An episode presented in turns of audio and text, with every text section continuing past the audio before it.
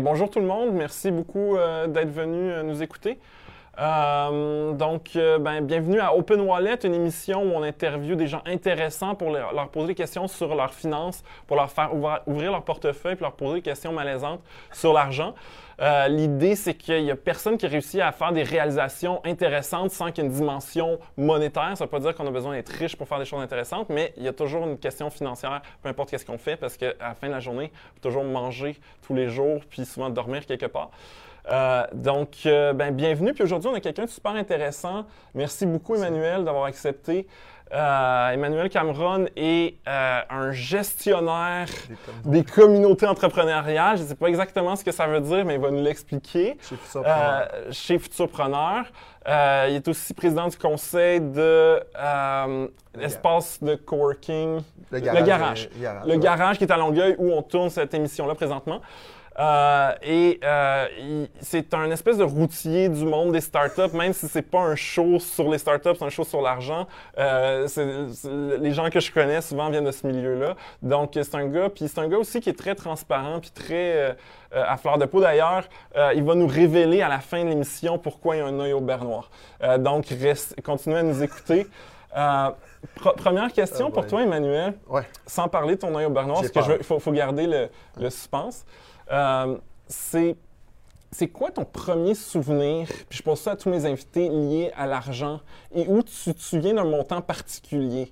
Oh Euh, my God. OK. Ah, c'est simple. donc, ça peut être le premier bonbon à 5 cents que tu peux te ramener dans ton souvenir. Ou, J'en euh, ai comme deux. Fait que je Ok. vais, pas parler trop vite pour que les gens me comprennent, mais euh, un des premiers souvenirs, c'est quand on allait jouer au bowling ou au baseball, puis qu'il y avait euh, le- la personne qui passait avec les petits sacs de chips Humpty Dumpty, puis que ça coûtait juste 25 sous. Wow. L'année suivante, c'était 50 cents, puis à un moment donné, c'était rendu une pièce, puis là, c'était la folie. Aujourd'hui, je sais pas combien ça coûte. Mais là, tu parles d'inflation de 100% par année? Euh, ouais, ben, qu'on n'a pas vécu.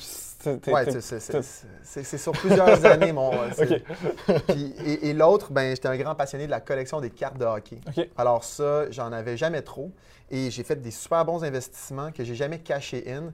J'avais des cartes de Wayne Gretzky de 120 Je me suis dit, hey, ça, là, je vais les garder.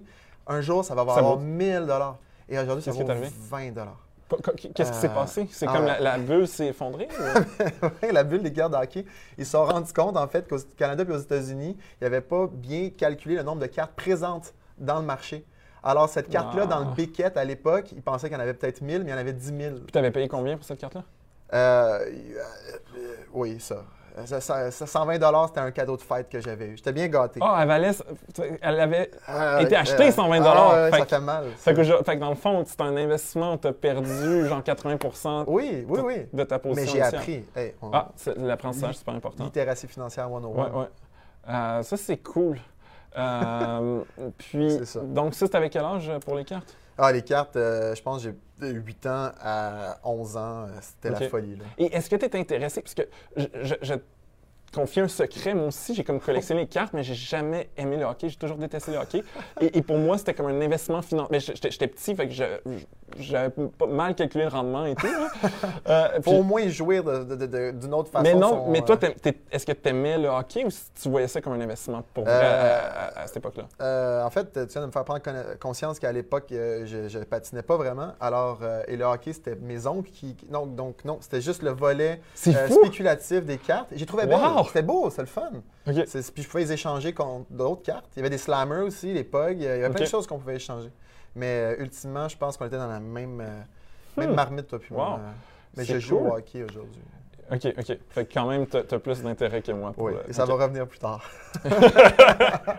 Puis, euh, parle-moi un peu de ton côté. Tu sais, ça, c'est un signe. Puis la plupart des entrepreneurs ont des signes tu sais, assez tôt qu'ils aiment ça, faire de l'argent ou euh, entreprendre des choses sans demander la permission. Est-ce que, quand est-ce que tu t'es rendu compte que l'entrepreneuriat t'attirait? Parce que là, tu n'es plus un entrepreneur, mais tu l'as déjà été. Ouais, j'ai déjà été entrepreneur. En fait, je le suis encore. C'est juste rendu. euh, je fais un genre de side hustle. Je, Mm. je suis entrepreneur à temps partiel.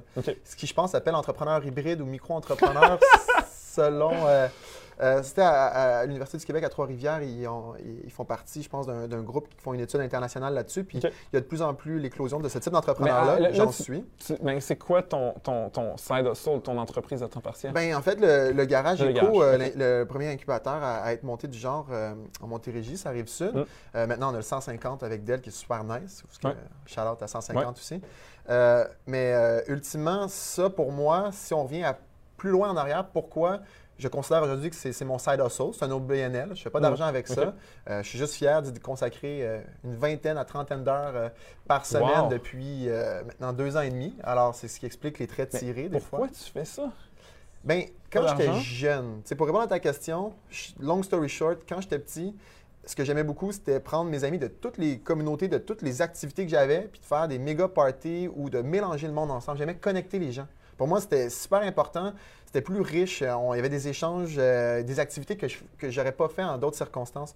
Puis en vieillissant, j'ai continué à garder ça, mais au niveau de mes implications, euh, au niveau du secondaire, cégep, université, j'étais tout le temps impliqué dans, les euh, communautés étudiantes. Et une fois rendu sur le marché du travail, l'implication, grâce à ma copine Catherine, c'est venu dans les jeunes chambres de commerce, les bénévoles d'affaires, la Fondation du maire de Montréal, à l'époque où ça s'appelait de même. Puis de ça, je trouvais que j'avais besoin de sentir que je faisais partie d'une communauté, j'avais besoin de créer des communautés. Puis au début, je pensais que je devais être dans une communauté pour pouvoir en générer une, faire partie de la jeune chambre pour m'occuper d'un département, par exemple. Puis à un moment donné, j'ai rendu compte, hey, sans faire la jeune chambre, je pourrais juste faire à part cette communauté-là. Il y avait des exemples comme Noah Redler, Elias Benjeloun, Christian Beller, LP Maurice. J'y voyais faire, puis je me suis dit, est-ce qu'il y a comme un modèle d'affaires où je peux m'impliquer, créer des communautés, permettre aux gens de se- d'avancer dans leur vie, leur carrière? Puis je me suis dit, ah, le milieu de Ben, l'incubation, c'est ça comme, pourrait être pas c'est pire. pour comme genre un truc de missionnaire. Moi, j'ai jamais compris. Puis Ilias, c'est- c'est quelqu'un que. euh, Puis Jamais là, compris c'est pas tout le monde qui, qui, qui, qui- qui nous écoute qui connaît, mais beaucoup de gens Ah. le connaissent. Puis c'est Ah, quelqu'un qui organise Ilias. plein d'événements, un peu comme toi. Puis, puis c'est des gens qui donnent. Ouais. Euh, puis c'est des gens qui donnent beaucoup, puis qui aident beaucoup de gens. Mais tu te dis. Tu sais, c'est le fun, mais, mais à un moment donné, comme, tu sais, c'est ton modèle d'affaires principal dans... Tu sais, lui aussi, Ouais. il, a, il a une job, là, mais tu sais, c'est- comme ta... Je sais pas, que- comment, tu- comment tu réussis? Parce qu'il faut que tu sois heureux quand tu fais quelque chose, il faut que tu sois satisfait. Que- Qu'est-ce qui, qu'est-ce qui te, te, te pousse à continuer, tu sais, Ben, mois la- après mois? Puis, on, euh, on a eu la chance, puis pas mal aux mêmes périodes. Moi, ça fait trois ans et demi que j'ai la chance d'être euh, chez Futurpreneur Canada. Mhm. Euh, je me suis occupé de beaucoup de régions dans l'ouest du Québec. Je me suis beaucoup promené. J'ai vu du monde de, de, de- de- Gatineau à, à Trois-Rivières jusqu'à Sherbrooke, puis à Québec, puis aussi en Gaspésie. Mais le, le point dans tout ça, c'est que je me suis beaucoup promené, puis j'ai vu du monde animé, passionné d'être des leaders de communauté, de redonner du temps à d'autres entrepreneurs. Pourquoi? Parce qu'ils ont simplement découvert qu'au travers de leur parcours entrepreneurial, il y avait besoin de s'entourer de gens, puis les gens, la plupart du temps, quand tu leur demandes de l'aide, ben, l'humain moyen fait OK, je vais trouver une façon, je vais t'aider. Puis quand tu te fais aider, tu as le sentiment de vouloir redonner. Fait que c'est vraiment une roue qui part assez rapidement. Puis dans un contexte où on travaille un bon Est-ce que euh, tu te 40 sens redevable à la communauté Ah, parce ouais. qu'on t'a aidé beaucoup à l'époque que tu étais entrepreneur? Oh, ouais. ou, euh, Ah ouais, ça a été un moment. J'imagine se poser des questions financières plus tard, mais euh, ça a été des moments assez tough. Puis Mm. si j'avais pas eu cette euh, vie-là où je pouvais manger des sandwichs, euh, boire des bières, euh, parler avec du monde, ra- ramasser des trucs, me faire connecter par des gens, je serais pas passé au travers de mes quatre premières années à l'entrepreneur. là. Fait que carrément, il y a des fois où, tu sais, c'est sûr que c'est une bonne pratique de tout le temps prendre la bouffe quand il y en a, mais, Oh yeah. mais genre, c'était comme c'était une partie de ton budget alimentaire. Ben, ça l'est aujourd'hui. En fait, entre, entre deux activités, je choisis celle où je sais qu'il y a de la bouffe gratos. là. Tu sais, Mais, mais c'est. Mais, Ben, en mais fait, là, là, je pense que tu pourrais te payer quand même un, un double cheese chez McDo. euh. Ah mon Dieu. aujourd'hui. Euh, je. Non? euh, ouais. Mais, euh, disons que je vais. Je, je- je vais préférer. En fait, je vais préférer prendre mon, mon temps. Je vais arriver de 15 minutes, 30 minutes d'avance à un événement pour me trouver un parking gratuit. Je vais me spotter un événement où il y a de la bouffe, où je vais pas, je vais pas manger dans l'événement pour après ça aller manger chez moi. J'ai conservé des habitudes de ce moment-là qui ça m'a marqué. Puis Mm. je suis heureux sans mec joie, sans McDo. euh, je reste McDo free. euh, since, Ok, ok. ouais. Mais, sponsorisé par McDo. non, non, cool. non, mais j'aimerais ça, si, si McDo nous écoute. Ah oui, oui, go. Euh, j'ai- un espèce de jeton. euh, puis je pense que ça s'appelle Open Wallet. Écoute, il faut pas que je monte mes cartes de crédit, par exemple. Ah, puis j'en ai Oh, pas. tant- anyway. tangerine. Tangerine, ouais. Que- C'est pas commandité par Tangerine, mais si Tangerine nous écoute. Ouais. Est-ce que, Mehdi, on voit la pièce? C'est super intéressant. C'est une pièce de, qui vaut, c'est marqué un Big Mac. Puis apparemment, là, c'est sûr, c'est la pub que je fais. ça? Non, c'est récent, c'est les Ah, 50e, ok, ok. les 50e de McDo Canada, euh, qui, je pense, c'est comme l'année passée, genre, ou cette année. Ah, ben Euh, ouais. et, ce qui moi, ce qui m'a fasciné quand j'ai vu ça, c'est que l'indice, The Economist, chaque année, fait l'indice du Big Mac, puis Oui, utilise ça comme ça prend plein de composantes locales, utilise ça un peu comme l'indice des prix à consommation. C'est comme un indice des prix à consommation alternatif, parce que McDo est présent dans dans le monde. 170 pays. Et techniquement, ce token-là devrait être est une monnaie internationale, un peu comme le Bitcoin, mais avec beaucoup plus de points où tu peux l'utiliser. Oh, tu pourrais aller. euh, Je, comme- échangeable comme un Big Mac partout dans le monde, à ce qu'ils m'ont dit. Ok, ben attends, là, dépense pas ça ici. J- J'aurais aimé ça en avoir deux, comme ça j'aurais pu le tester, puis après ça en parler. Mais là, si je le teste, je peux plus en parler. Je pense que c'est le temps de donner. euh, si quelqu'un écoute de chez McDo, s'il vous plaît, ouais. Julien. De- mais là, dés- désolé de te parler de moi. Je vais te revenir Ah. sur ta période entrepreneuriale parce que Ouais. Tu me disais justement que tu mangeais des ramen, mais pas de McDo. Ah. euh, puis que tu avais besoin des, des- des cocktails dînatoires pour survivre. Fait que Ouais, ouais. euh, raconte-moi comment ça a commencé cette histoire de fou-là. Ben, en fait, euh, fort d'un- parcours euh, assez spécial, je voulais devenir diplomate euh, en finissant mon cégep, après avoir goûté à- aux sciences santé, que ça n'a pas trop fonctionné. Diplomate, Ouais, euh, j'étais allé dans les sciences sociales, j'ai trippé sur... tu pensais que euh, tu allais devenir ambassadeur parce que tu avais un diplôme en sciences politiques, genre? Ben c'est ça. Après ça, du cégep, j'étais allé en écopole, en économie politique. Puis là, je me suis dit, tu sais, qu'est-ce qu'on peut faire avec ça? C'est pas grave euh, si c'est pas le parcours parfait pour devenir diplomate. J'étais allé étudier un an en Belgique, finir mon baccalauréat, puis là-bas... J'- étudié en Belgique. Oh, ouais, mais Là, là, je veux savoir comment tu t'es payé ça parce qu'il me semble ça doit coûter cher. Ah, ça, super bon truc. Euh, les bourses, euh, en fait, euh, bourses qui viennent aussi avec une, une partie de financement. On Mm. n'est pas toujours obligé de prendre la partie financement. Il Mm. faut être dans une situation précaire ou semi-précaire. Si on vient d'une- famille ou d'un ménage où il y a trop d'argent qui rentre, Toi, toi, est-ce que ta famille a trop d'argent? non, elle n'avait pas trop d'argent, mais je ne pouvais pas avoir non plus le maximum éligible. Je- à l'époque, je pense que j'avais eu par session, c'était un an complet, 3200 de bourse. OK. Et je ne me rappelle Et- plus et- combien de prêts. Ça m'avait Euh, coûté 10 500 piastres, habiter un an là-bas, toutes dépenses comprises. Wow. Puis mes parents m'avaient payé mes billets d'avion, m'avaient donné un- peut-être un Ok. 1000, 2000 euros, m'avaient beaucoup aidé. là. OK. Cool. Que, Ça, euh, ça doit être une expérience intéressante. Ben, c'est ça qui a fait en sorte que je suis tombé dans le merveilleux milieu de la bière et des boissons alcoolisées. Mmh. Euh, Wow, T'es-tu promené dans les abbayes puis Ah. comme demandé aux moines Ben de ouais. goûter leurs trucs? Ah oui, là- là-dedans, les frites, euh, le, le- le- le poisson en bord de mer, honnêtement, j'ai Ça, coûtait, ça coûtait là. cher la bière? Combien ça coûtait la bière? Ah non, c'était une joke. Euh, ça coûtait, on dit, à l'époque, je sais pas si c'est encore vrai, on disait que c'était moins cher que l'eau. Mm. Alors, une carapils, tu pouvais avoir un, je sais pas moi, une caisse. pour- Ça revenait. Il n'y avait pas d'euros à l'époque, genre? Oui, il y avait des euros. Oui, ça faisait. ça- oh, oui. Ah, pas hey, ça, hey, hey, wow, là! ça, fait, ça fait 10 ans. Ok, oh, je suis vieux. Bon. Ceci étant dit, euh, c'est pas de ça qu'on parle. Ouais. de- Non. De, de ta vieillesse? Non, ma vieillesse, non. c'est correct. Euh, alors, on, on euh, parle de, de chiffres, mais comme d'argent. Fait. que on parle Je d'argent. veux savoir combien tu as d'argent, mais que ton âge, c'est pas si. C'est pas si important, c'est pas intéressant. Puis, euh, mais ça m'a coûté un, un beau 10 500, 11 000 à être là-bas pendant un an, toutes dépenses comprises. Puis là-bas, j'ai voyagé pas à peu près. Fait que, je me suis. C'est dé- Déjà là, tu développes des réflexes en voyage qui peuvent être très utiles en tant qu'entrepreneur ou juste Mm. pour la vie courante. Euh, puis, une fois à mon retour, je voulais continuer dans les relations internationales, devenir diplomate.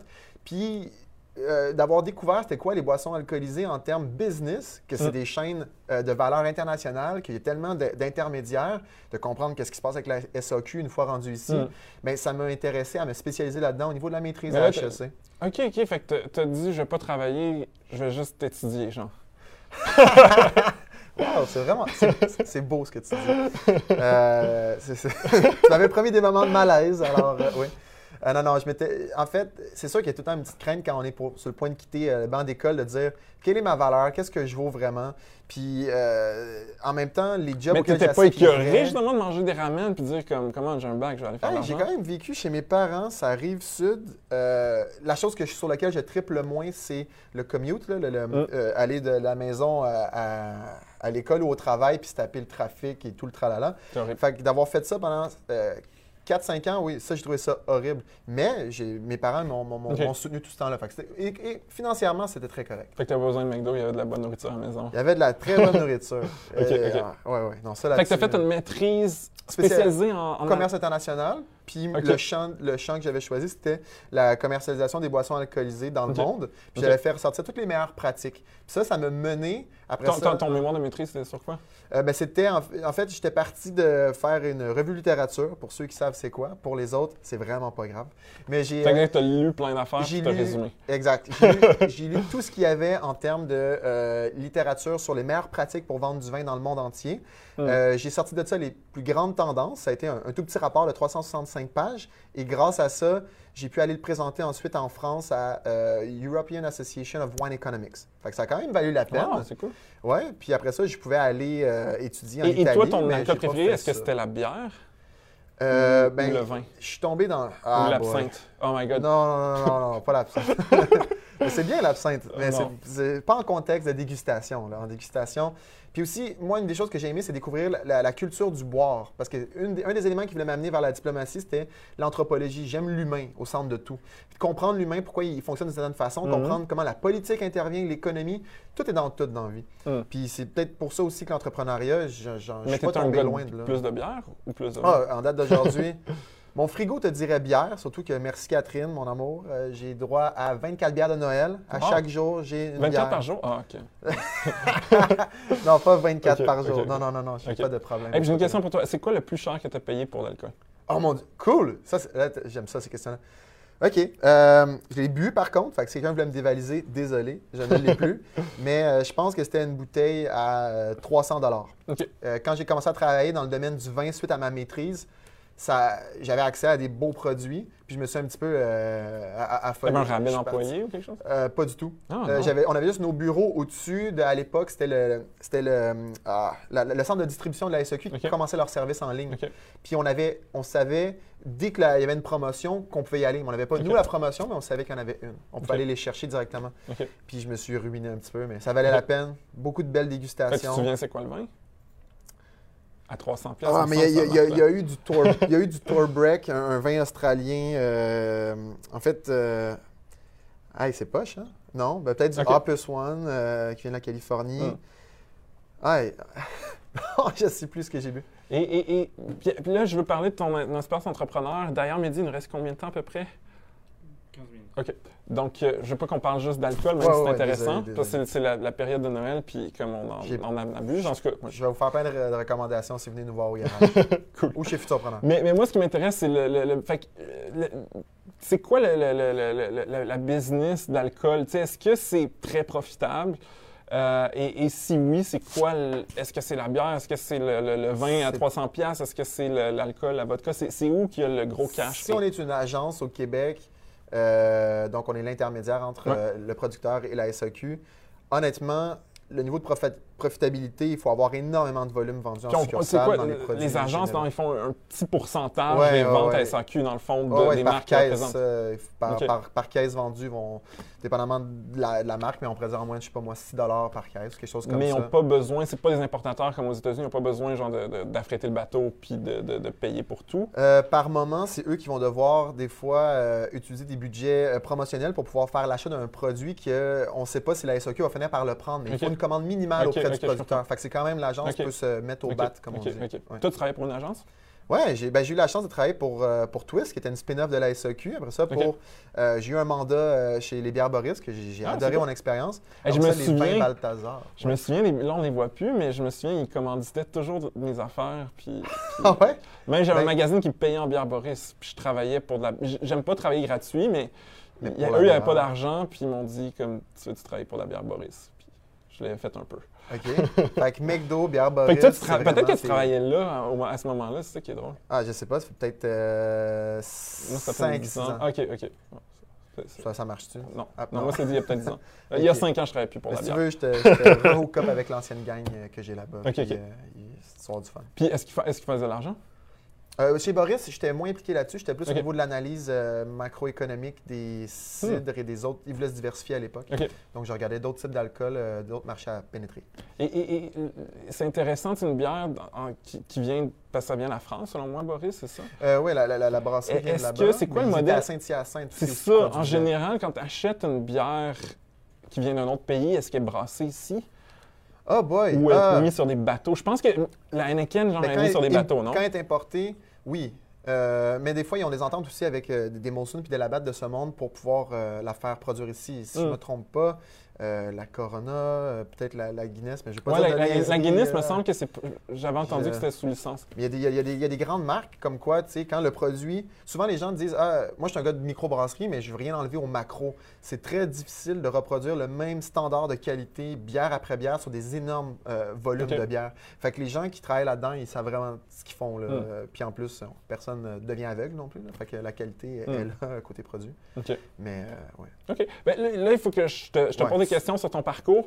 Comment, pourquoi, t'as- parce que tu avais des bonnes jobs. J'ai checké ton LinkedIn, là, puis tu m'en as mentionné une coupe. Ouais, tu avais des, des jobs, des bonnes jobs dans le commerce. Tu sais, puis tu avais ta niche, là. Tu n'étais pas le gars qui fait tout, tu étais le gars qui fait dans la commercialisation des alcools, puis tu avais une maîtrise Ouais, là-dedans. Je suis sûr que tu devais faire. Tu faisais combien? C'est ta dernière job que tu as quitté? Euh, dans, les, dans les jobs autour de l'alcool, j'étais en début de carrière, fait que c'était du 45-55 Ah, 000. cool. OK. C'est pas- c'est- Ça fait moins Euh, mal que. que, que la- Mais après ça, je suis tombé entrepreneur, puis là, ça a droppé à ouais. 35. Euh, puis 45, c'était une bonne Ben, année. 35, c'est bon. Moi, je fais pas 35 cette année.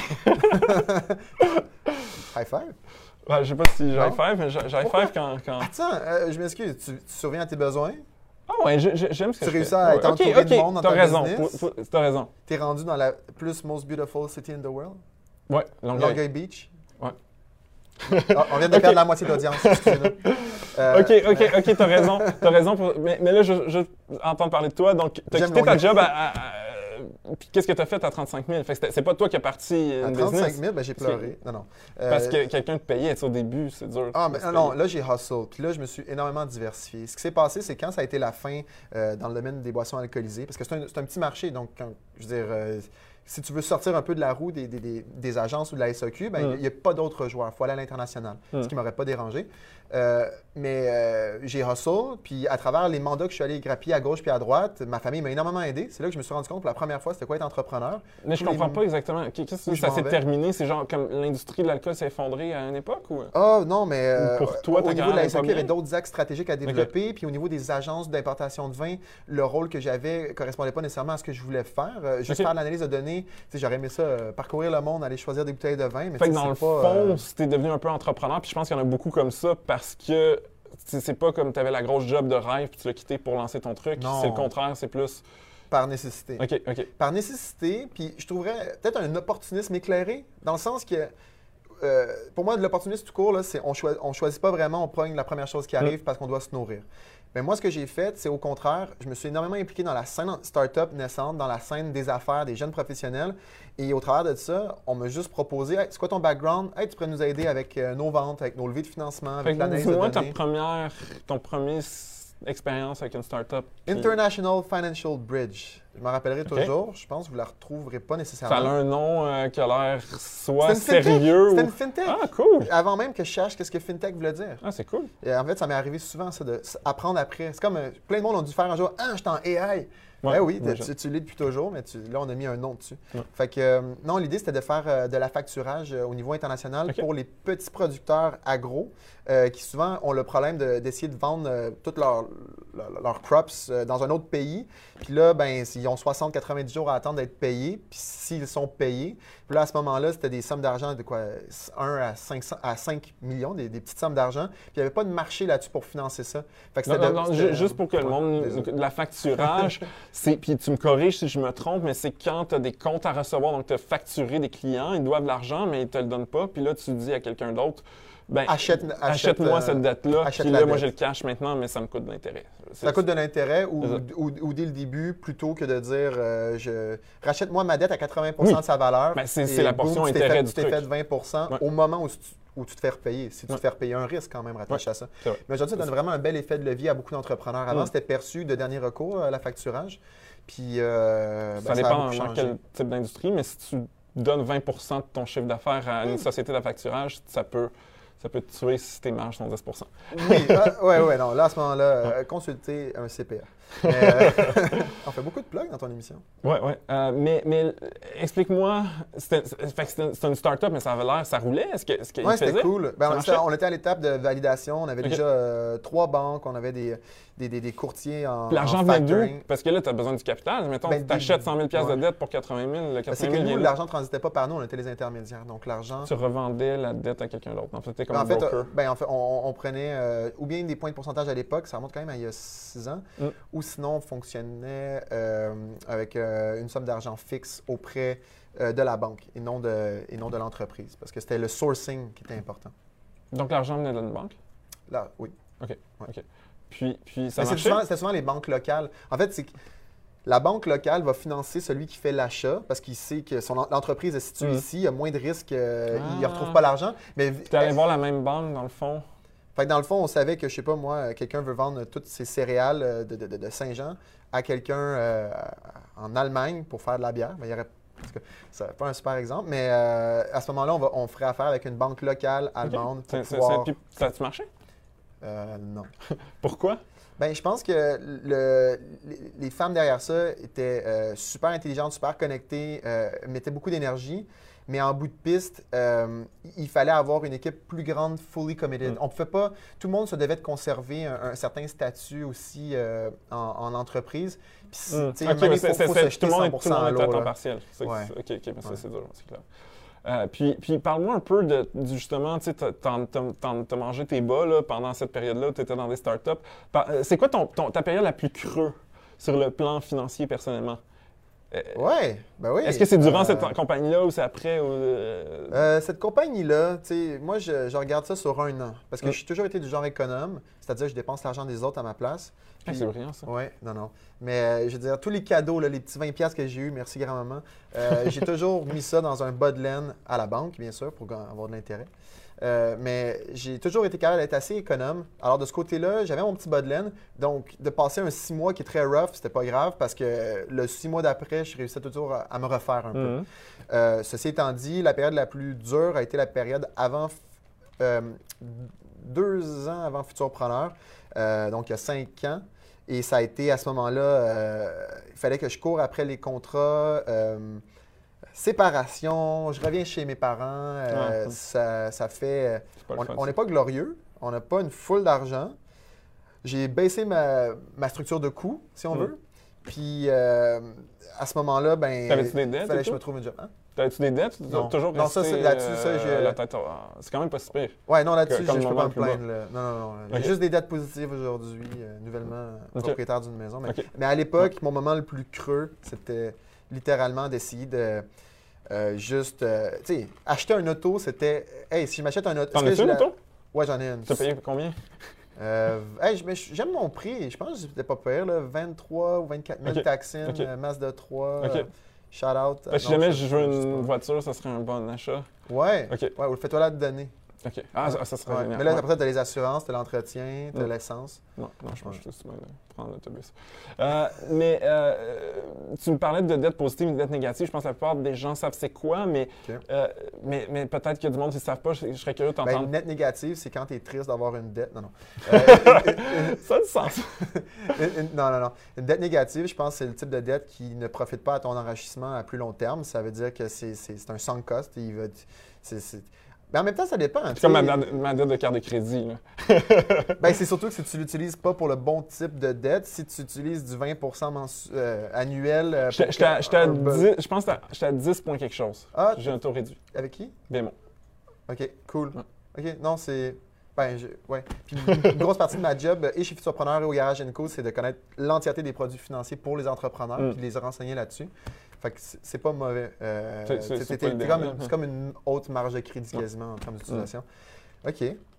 Mais explique la, la- quelque chose? dette négative, dette positive.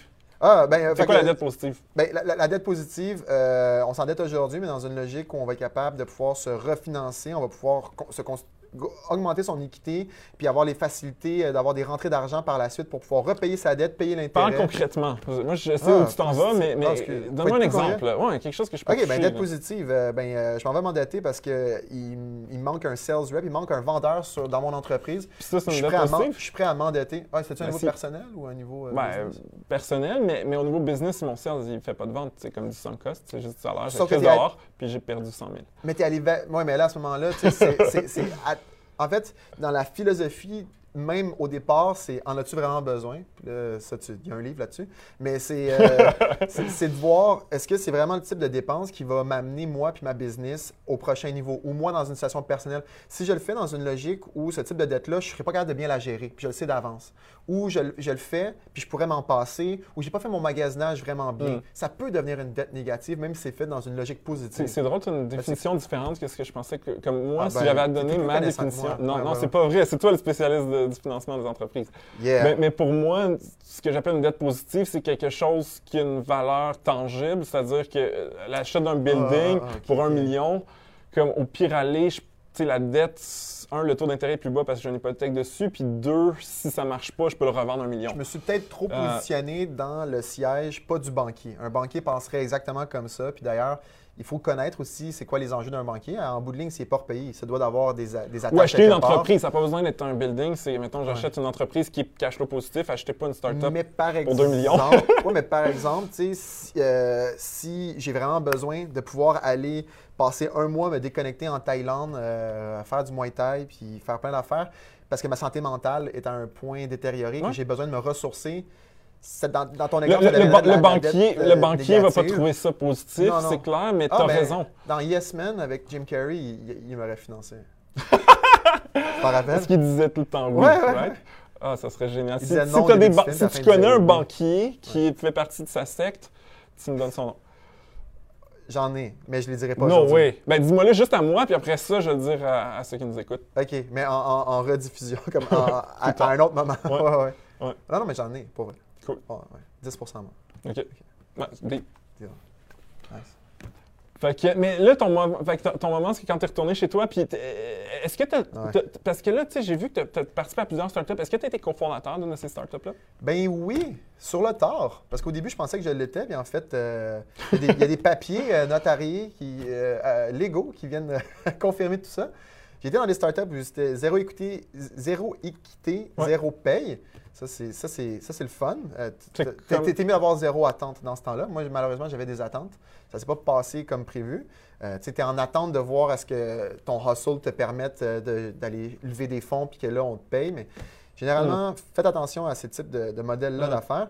Mais autrement, euh, je veux dire, dans l'entrepreneuriat social, j'ai, euh, il y a plusieurs OBNL que j'ai été cofondateur. OK. Euh, Puis pourquoi t'es attiré vers les trucs qui payent pas? Mais dans les trucs qui payent, c'est plus à titre d'aviseur. Ce qui est arrivé, c'est que j'ai aidé beaucoup d'entrepreneurs à lever du cash euh, sans même m'en rendre compte. Parce que c'était ça que moi, je faisais quand j'étais dans une startup. Donc, quand je m'impliquais à l'extérieur de la startup, je donnais mes tuyaux à tout le monde, tu sais, Mm. comme on va faire tantôt, puis tu vas me donner 10 tu sais. Fait que je, don- je donnais tous mes trucs à tout le monde. Puis, à un moment donné, c'était c'était pas parce, parce que je voulais devenir riche. J'avais plus de temps. J'étais trop sollicité. Hey, Emmanuel, à qui on devrait s'adresser? C'est quoi le bon Mm. montant d'argent? Fait que là, j'ai juste fait, bon, ben, je commence à avoir un modèle d'affaires, j'ai du traction, j'ai, Ah ouais, j'ai- bon. Et à ce moment-là, ça a été, ben, paye-moi une bière ou, hey, on va aller manger ensemble. Puis à un moment donné, bon, euh, j'avais toujours trop de demandes. À un moment donné, j'ai dit, ben, j'ai des aviseurs dans mes startups, je pourrais peut-être, moi, devenir aviseur, puis j'aime avoir ce volet-là stratégique, puis de connecter les opportunités d'affaires ailleurs que. que- Puis le modèle à faire, c'est tu prends vraiment un pourcentage des rondes ou c'est l'équité dans la compagnie? Non, c'est ou- l'équité. 0.5, Ok. en- Entre 0.5 et 2% Puis si tu veux pas avoir l'AMF sur le dos, c'est mieux de pas prendre euh, du pourcentage euh, par ronde. À moins que tu sois euh, Ah, actionnaire. Actionnaire, puis même actionnaire, c'est supposé être le CEO seulement qui peut être euh, représentant puis qui peut aller solliciter pour faire des levées de financement. OK. Fait qu'il y a beaucoup de gens dans l'industrie qui il y a une sorte de zone grise que j'ai hâte. Non, mais il y a des gens, il y a des consultants qui vont aller chercher des prêts puis prendre un petit Ben, S'ils pourcentage. sont en marché dispensé, il n'y a pas de problème. Mais pointe-moi des firmes spécialisées. Non, mais souvent, c'est des Euh, consultants indépendants, mais qui font du, du financement puis ils prennent un pourcentage de la. Ouais. Puis Ça, ça, il aurait pas Mais moi, je trouve que c'est est- important, mais c'est une zone grise actuellement. C'est sûr Il y que a beaucoup les, gens qui les c'est- prêteurs puis les gens qui financent n'aiment pas ça, mais, mais c'est qui qui enfreint la règle? C'est-tu la compagnie? Euh, en fait, Parce qu'en fond, la compagnie paye Non, sous non, forme de non, pourcentage un, honoraire professionnel l'entrepreneur n'est pas celui qui, qui fait l'offense, c'est le, consultant. OK, Fait OK. que c'est au consultant de s'attacher différemment. Sais, si tu sais que la valeur de ce que tu t'apprêtes à faire, ça se chiffre à des dizaines de milliers ou des centaines de milliers de dollars, il y a d'autres façons d'aller chercher cet argent-là que de dire on signe un contrat où j'ai une commission sur la- l'argent que je vais toucher. Il faut, être bright à ce niveau-là. Ah, je savais pas ça. Ouais. Euh, fait, que tu fais, fait que tu fais ça présentement, est-ce que tu en Ouais. fais? Oui, oui, j'ai des entrepreneurs à, à lever des financements. OK, mais toi, tu prends de l'équité dans la compagnie et non, du, non de Oui, puis moi, c'est pas conditionnel. Moi, je donne du temps. Que la, que la- que la levée de financement marche ou marche pas, je suis là. Mais je tiens à dire que toutes les levées de financement que j'ai Wow. aidées d'entrepreneurs ont marché cette année. Sauf, sauf une. T'es sauf une fois t'es dans combien de compagnies comme ça, comme aviseur? Euh, officiellement, je dirais trois et demi. OK. OK. Parce que Je- ce qui arrive, c'est c'est que quoi les, ennemis. Des fois, c'est quand tu me demandes combien d'employés. Tu sais, admettons, Annie, Annie est comme, elle est là, mais euh, ta contrat n'est pas employée. Mais Mais je t'aurais dit 5 en début d'année. Puis étrangement, quand c'est le temps de signer des affaires, ça, les startups, hein? ça, ça, ça se fait pas. t'as pas des nombres entiers dans le monde des Tu sais, startups. on a donné l'accès à l'argent. Mm. Tu sais, Ça, je parler à des gens qui veulent être consultants pour aider les entrepreneurs. Tu sais, il faut, faut se garder un certain barème. Mais moi, l'objectif, c'est pas l'enrichissement au travers de ça. C'est une façon de régulariser, ben, réguler mon temps, puis de mettre une valeur. Parce qu'à un moment donné, là, être aviseur, puis de se faire tirer à gauche puis à droite, puis de pas être capable de. Ça, c'est genre, euh, ça finit bientôt. Ouais. OK. Merci, Midi. Euh, fait dans, dans le fond, de ne pas avoir des entrepreneurs qui sont conscientisés sur la valeur de bons mentors. Ben, en même temps, mentor, c'est dénué de- du sens économique, c'est vraiment le, don de temps. Euh, le coaching, le, le consulting, le adv- advisorying, non, euh, advising. Bref, ça vaut quelque chose, surtout quand c'est bien fait. Ouais. Renseignez-vous auprès de votre réseau pour savoir qui sont des bons, euh, des bons entremetteurs. ça, ça vaut quelque bons- chose, mais quand c'est la bonne personne, parce qu'il y a plein de bullshit il y a là-dedans. beaucoup de bullshit, ce qui Ouais. fait que c'est c'est- c'est- ce qui, ce qui me nuit en début de carrière, Ouais. mais qui m'a permis de devoir redoubler d'efforts pour prouver ma valeur auprès des entrepreneurs. Cool, mais écoute, merci beaucoup d'avoir pris le temps de te joindre à nous. Puis en terminant. euh, 100 000 euh, Non. OK, mais j'aime ça les chiffres. J'aime ton- ta méthode de répondre, mais c'est justement, c'est pas un chiffre. Est-ce que tu as un conseil, parce que tu aides justement les entreprises à aller chercher du financement, est-ce que tu as un conseil qui s'adresse aux individus? euh, euh, qui serait vraiment utile. Que- quelque chose que, tu sais, si tu pouvais te revenir dans le passé puis dire quelque chose à ton toi du passé sur les finances personnelles, ça serait les quoi la chose, la phrase la plus utile que quelqu'un qui nous écoute encore puis qui est resté jusqu'à la fin du live peut mettre dans sa poche puis que ça va créer du cash? Ben, le un- futur. en deux temps, je, je me ferais un high five à moi-même, parce que c'est pas tous les jours qu'on peut se voir, euh, plus jeune, parce que je dirais, ouais, je dirais, euh, si tu veux pas te ramasser avec un œil au beurre noir parce que tu es dans une ligne de hockey, Ah oui, il faut le révéler, il y a le des jeunes plein de stéroïdes qui donnent des coups de hockey dans l'œil. Quoi, Il y a quelqu'un qui t'a Euh, donné un coup de Un coup de hockey dans l'œil, c'est le fun. Wow. Puis parce que tu as fait quelque chose d'égal au hockey? Oui, ou- j'ai essayé de séparer deux personnes qui se battaient. Ah, Ouais, ah, c'est ouais. pas une bonne idée de faire ça. Hashtag note. Mais euh, non, euh, sinon, les deux choses que je ferais, un, un high five à moi-même, Ouais. parce que euh, je suis très fier de, de- de la capacité d'épargne. Comme honnêtement, Ok. euh, Ce qui, ce est rare. Ce qui est rare. ouais, en fait, la c'est- plupart des gens dépensent, puis c'est assez connu. Est-ce qu'il y a exactement qu'est-ce qu'ils gagnent? Tu peux tellement faire plus dans une logique où tu as besoin de moins, mais c'est le besoin, tu viens du besoin. Ah ben, félicitations, parce que tu fais partie des rares qui savent épargner, mais est-ce que tu as quelque chose que tu savais pas? Puis ce que je savais pas, c'est c'est vraiment cool un planificateur financier. Puis c'est pas vrai qu'il faut attendre d'être euh, vraiment riche pour y avoir recours. Surtout que, dépendamment de la strate financière où tu te retrouves dans le temps de richesse, comme quand tu- par le temps que tu vas être rendu riche, tu vas vouloir protéger ton argent, tu ne voudras même plus faire des, des rendements de malade. Mm. Fait que l'idée, c'est commence plus jeune quand tu n'as pas beaucoup d'argent, puis euh, euh, renseigne-toi au travers de ça. Puis il y a plein de beaux outils qui Mm. peuvent t'aider à prendre conscience. Puis euh, peut-être un, un truc que j'ai pas fait, que j'aurais aimé faire, qu'aujourd'hui, je suis content que j'ai un planificateur financier. Mais j'aurais aimé ça commencer à- J'aurais aimé, à- euh, j'aurais aimé avoir le type d'outil que tu as déployé là, plus jeune, pour, pour jouer avec. Mm. Euh, puis là, aujourd'hui, ben, euh, il va falloir que je, re- je reparte mon épargne suite à avoir acheté une maison. Mm. L'épargne n'est plus là. Mais j'aimerais ça, après ça, quand je vais avoir de l'argent de côté, moi-même jouer avec pour comprendre la, la logique. C'est comme quand tu as ta business. Quand c'est ton argent, tu la suis, tu comprends qu'est-ce que tu fais comme Mm. Move. Tandis que quand tu laisses quelqu'un d'autre s'en occuper pour toi, tu, tu perds de vue ça. Mais je, je pense Mais, que c'est la euh, même chose par rapport au aviseur où il y a plein de bullshit. Il y en a plein de bullshit aussi dans le monde du conseil financier, mais il y a des bons conseillers aussi. Fait que c'est Ah, la même tu manière que le premier gars que tu rencontres dans un événement qui dit Je suis advisor pour les startups, ah, viens prendre 5% de ma compagnie. Puis, Je suis comme- même pas là. c'est pas- je suis même pas là. ça, non, non, mais je veux des dire, il bons, il y a euh, des gens bizarres aussi dans, dans le milieu. La même chose, trouvez un conseiller financier, prenez pas le premier que- que- sur lequel vous tombez, interviewez-le, Bon posez-leur des questions, ainsi de suite. Ouais, ouais, ouais. Euh, C'est mais- un mariage. ça dure longtemps Ouais. si ça se passe bien. Puis sinon, ben c'est ça. Poignez-vous un exit le plus vite possible. Cool. Ben, en tout cas, merci beaucoup d'avoir euh, accepté de répondre à nos questions. Euh, puis merci à tout le monde d'avoir nous avoir écoutés. Je, je pense que c'est la dernière émission pour 2018, puis on va revenir en force en janvier. On a une couple d'invités. Je sais pas si je suis posé de le dire, mais on a Georges Larac qui a confirmé, puis il y a d'autres gens qui sont presque confirmés, mais que je vais me garder une petite gêne, euh, mais qui sont super cool. Donc, euh, ben profitez bien des fêtes, puis enrichissez les compagnies d'alcool. Puis c'est ça. Merci beaucoup, Emmanuel. Thanks, merci beaucoup.